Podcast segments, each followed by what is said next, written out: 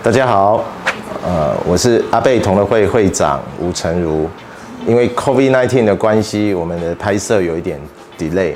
那好不容易等到疫情有一点控制了，那我们也紧接着要去拍摄接下来第三季的内容啊，希望大家也可以跟着我们进一步的去了解所有阿贝有趣的故事。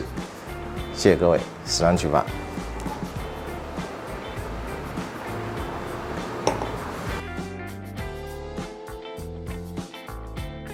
我们在上一集特别跟大家介绍，二零一零年到二零二零年这一个十年里面，呃，可能有一些比较有具有它特别独立出来的特色酒款哦。借这一次的机会，我们再开一瓶，跟呃 Sabrina 跟我们一起分享，这一个十年里面呃特别的酒款。刚刚有介绍了哈，就是 KOP。它是当初酒厂在呃官方的资料里面，它是在黑海旁边一个小国家的一个特殊的项目去做成的橡木桶。那么它在学名上面，其实就我们熟知的日本的水游木。在这里，呃，也跟大家分享一下这个资讯，它是水油木同一个学名。但是我们如果说要特别细分它的话，不太能够直接称它为水游木了，但是实际上它跟水游木是一个相同的一个种，呃，同样一个树种的一个项目。好，那我们在这边就直接把它开瓶来试试看哦。这支酒是不是蛮特别的？因为我看它连外包装都蛮这个，你看它的盒盒盒子的旁边这些都海带哦，海带。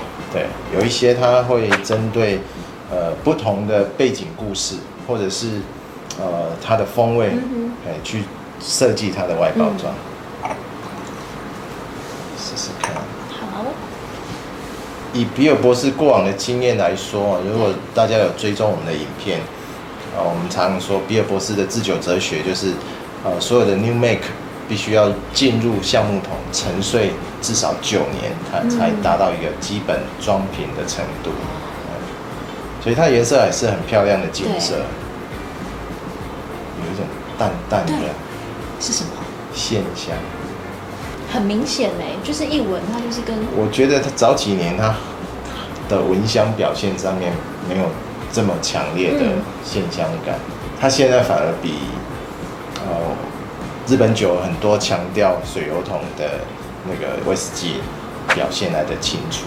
哦，所以它的那个香气是来自于它的那个特殊的橡木，对酒桶的味道。对对对。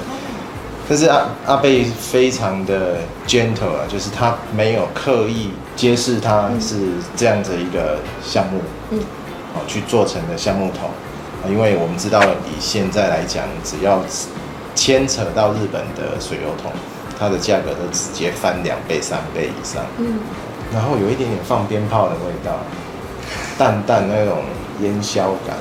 所以是放仙女棒熄火的时候 的那个味道吗？我这样形容有没有很清楚？有一点，有一点。喝了之后，你应该就比较能够知道为什么它用海带来表现了。以前我们小时候吃过一种，呃，也像糖果一样，昆布糖。对。我知道你要说的，它就是昆布糖的那个味道，有一点点那个味道。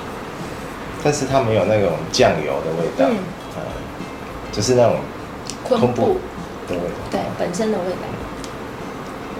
嗯，它是一个识别度蛮高的一支阿杯，因为它的味道不太一样。嗯嗯，跟其他酒款对不太一样。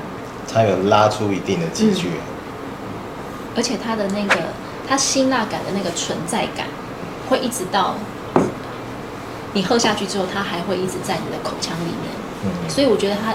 应该是蛮适合男性喜欢的酒，我我，我的感觉。我知道也有很多女生的朋友也很喜欢那一种很像啊胡椒在口腔内存留的那种温热感。嗯。对，但是它不是那种呃辣辣呛刺激，对，不是那种，它就是它的那个辛辣感，就是对胡椒，它就是胡椒的那个，吃下去之后它就是会。